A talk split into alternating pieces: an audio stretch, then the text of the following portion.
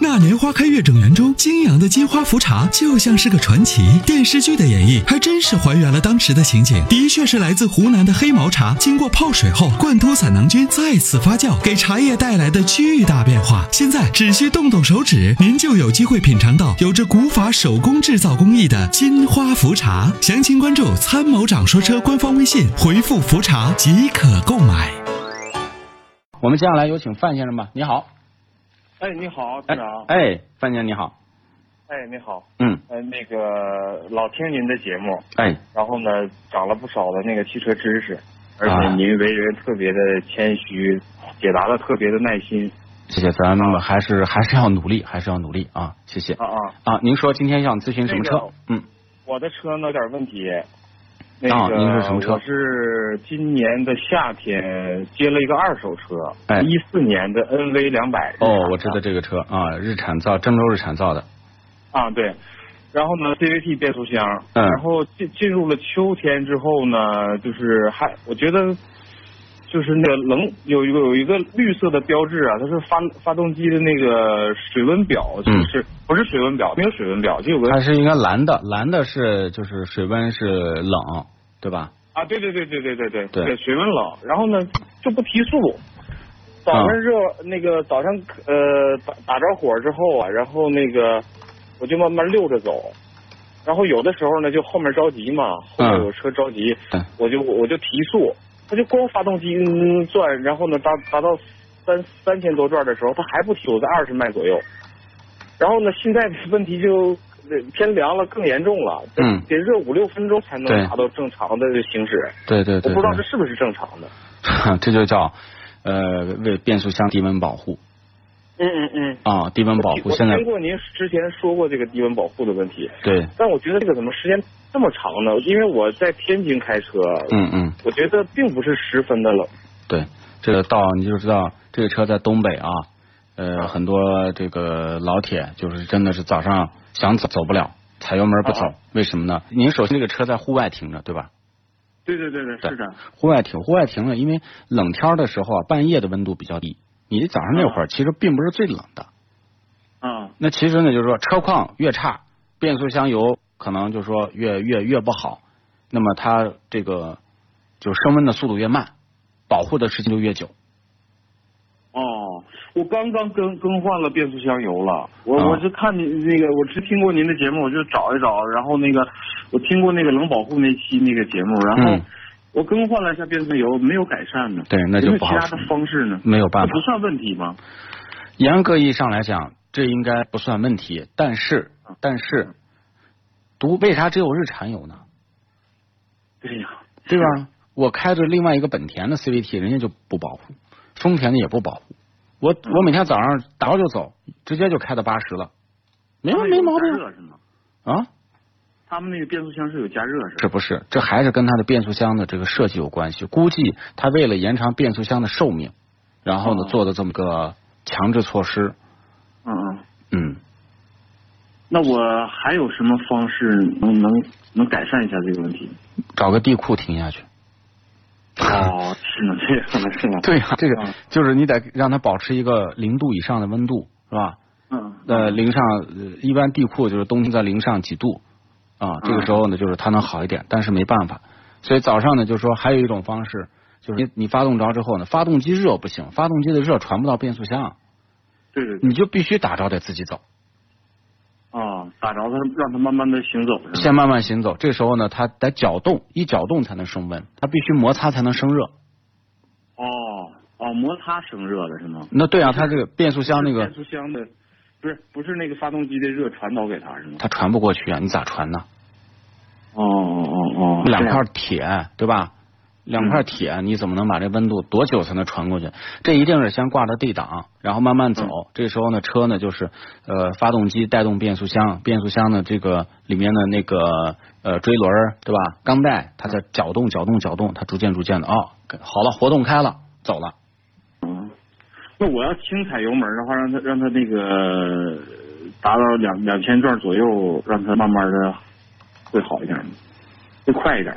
呃，可以，就是踩个车呢，反正就是它的变速箱比较娇气，嗯嗯嗯啊，而且很很奇怪啊，很奇怪，嗯嗯，这个低温保护貌似好像只在中国， 是吧？对，可奇怪可嗯奇怪了，有没有什么程序把自行保护去掉呢？不行，就是有高手可以编程通过这个，但是它那个单片机还没有那么智能哦哦哦哦，啊，除了再说重新刷个系统可以，但是它既然这么保护，还是为了延寿。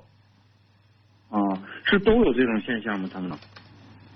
嗯，那日产车绝大多数，啊，绝大多数。对。哦哦哦，行，谢谢您。啊，好吗？哎，好，谢谢您，谢谢您。哎，好，好的那就，不行就把它卖掉了，再不买日产车了。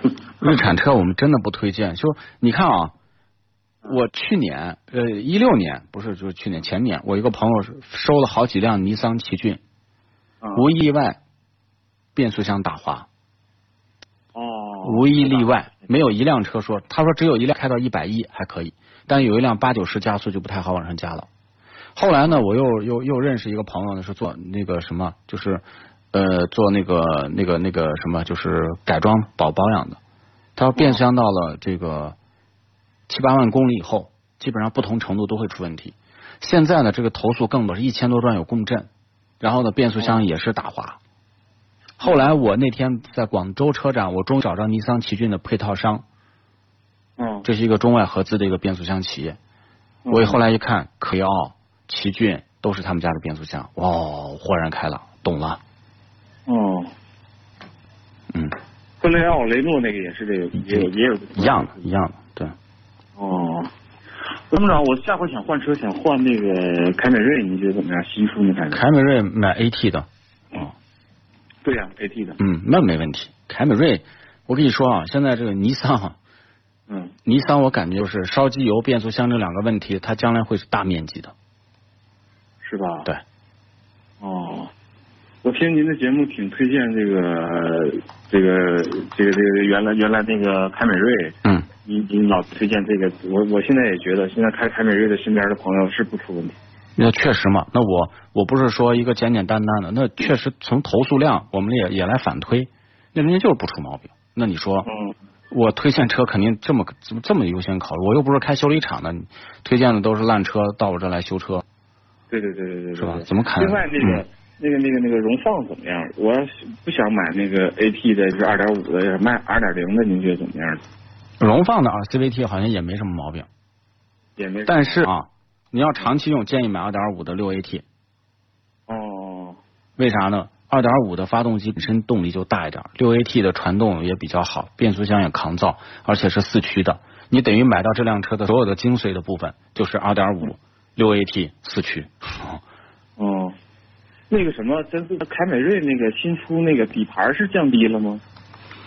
呃，其实没有，其实没有，对，它只是那个车身整整体的降低了，我看降低了。给人感觉，因为它要变年轻，变年轻它就不能再像那个过去那种油腻大叔啊，四平八稳的那种，它现在要走犀利。犀利其实它就是包围，你看起来变变变低了，明白吧？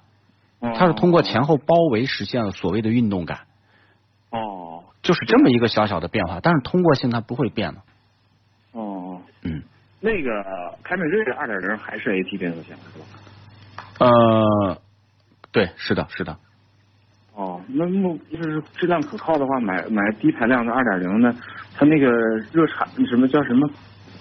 呃，热热什么效率？它也哦是那个二点五？不是不是不是，不是是吗？，对，它不是最先进的发动机是吧？它不是最先进的，二点五那个是是吧？对对，就是最指的最先进的。哦哦，好的，参谋长，谢谢您，谢谢哎您。，没事儿，您好嘞解，答太耐心了，这比好多的节目我听了好多的节目，您解答的是最耐心的。必须啊，您打进热线，咱们还得把这个问题得聊透嘛，是吧？啊，好谢谢，那就这样啊。好哎，再见好，谢谢嗯，拜拜谢，哎。与其为做不到早睡而焦虑，不如考虑如何在睡不着的时候让自己更舒服。Forever Green 天然乳胶面包枕，全贴合的设计理念，完美贴合人体头颈曲线，天然柔软，亲肤快回弹，密度适中，给你五星级的睡眠感受。微信关注“参谋长说车”车友俱乐部，回复“乳胶枕”即可购买。